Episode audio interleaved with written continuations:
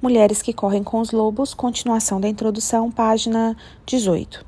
Clarissa Pincola Estes. Como uma trilha que atravessa a floresta e vai cada vez diminuindo mais até quando parece se reduzir a nada, a teoria psicológica tradicional esgota-se rápido demais para a mulher criativa, talentosa, profunda. A psicologia tradicional é muitas vezes lacônica ou totalmente omissa quanto às questões mais profundas e importantes para as mulheres: o aspecto arquetípico, o intuitivo, o, sexual e o cíclico, as idades das mulheres, o jeito de ser mulher e a sabedoria da mulher, seu fogo criador. Foi isso que direcionou meu trabalho sobre o arquétipo da mulher selvagem durante quase duas décadas. As questões da alma feminina não podem ser tratadas tentando se esculpi-la de uma forma mais adequada a uma cultura inconsciente. Nem é possível dobrá-la até que tenha um formato intelectual mais aceitável para aqueles que alegam ser os únicos detentores do consciente. Não. Foi isso que já provocou a transformação de milhões de mulheres que começaram como forças poderosas e naturais, em párias na sua própria cultura.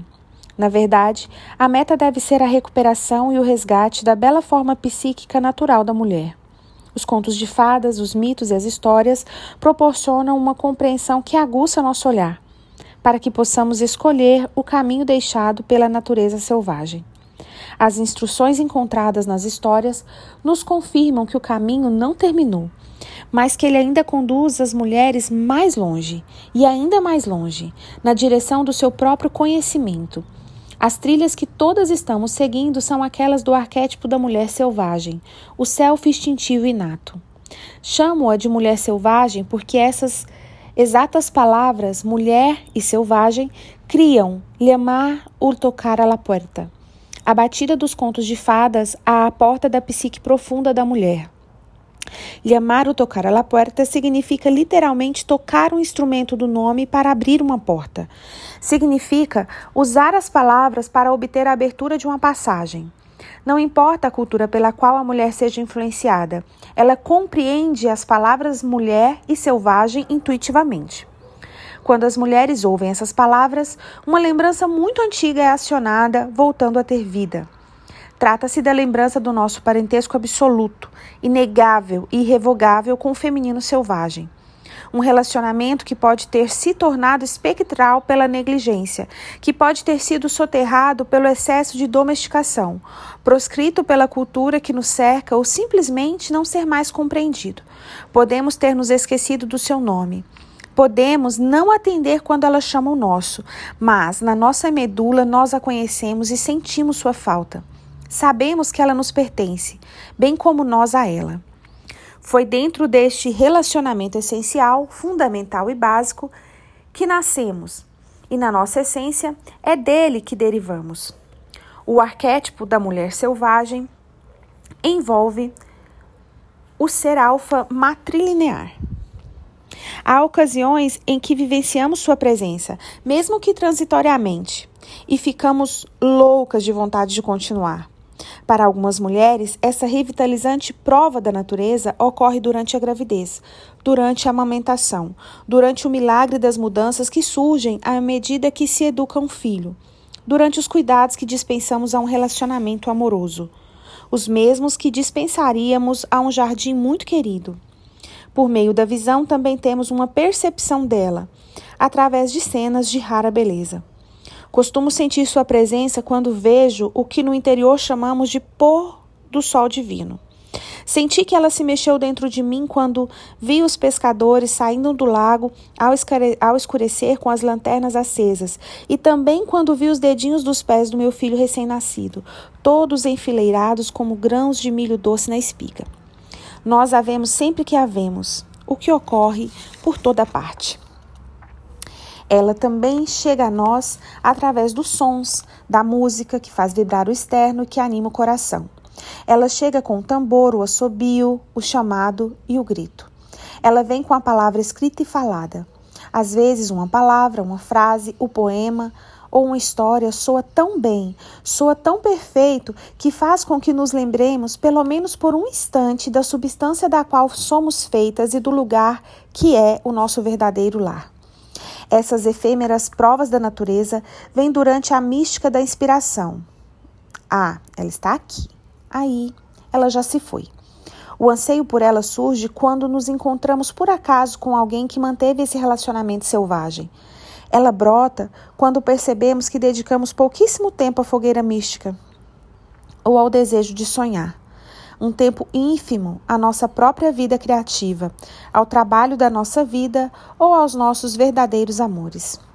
Contudo, são esses vislumbres fugazes, originados tanto da beleza quanto da perda, que nos deixam tão desoladas, tão agitadas, tão ansiosas que acabamos por seguir nossa natureza selvagem.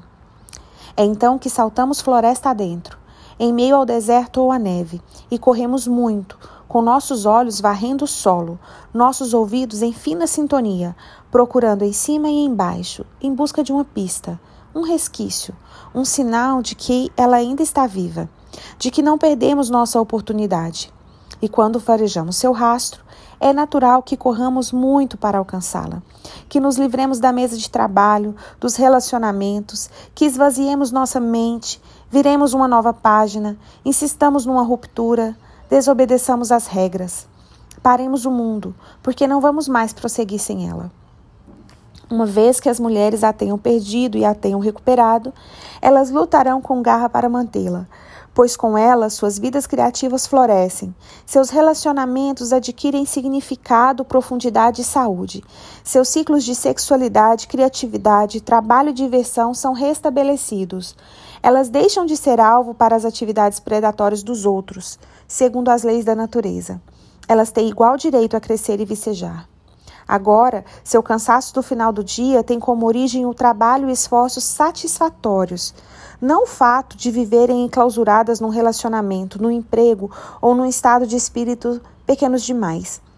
Elas sabem instintivamente quando as coisas devem morrer e quando devem viver. Elas sabem como ir embora e como ficar.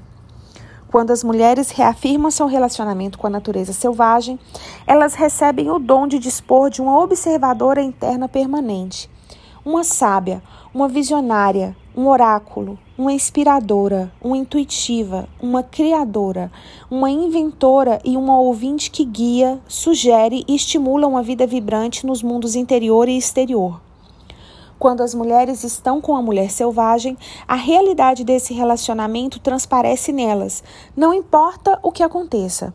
Essa instrutora, mãe e mentora selvagem dá sustentação às suas vidas interior e exterior.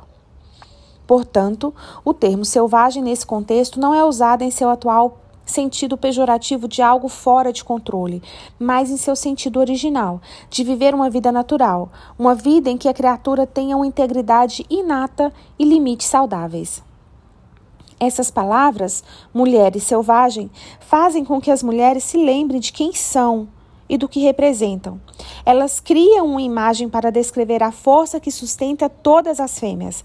Elas encarnam uma força sem a qual as mulheres não podem viver. O arquétipo da mulher selvagem pode ser expresso em outros termos igualmente apropriados.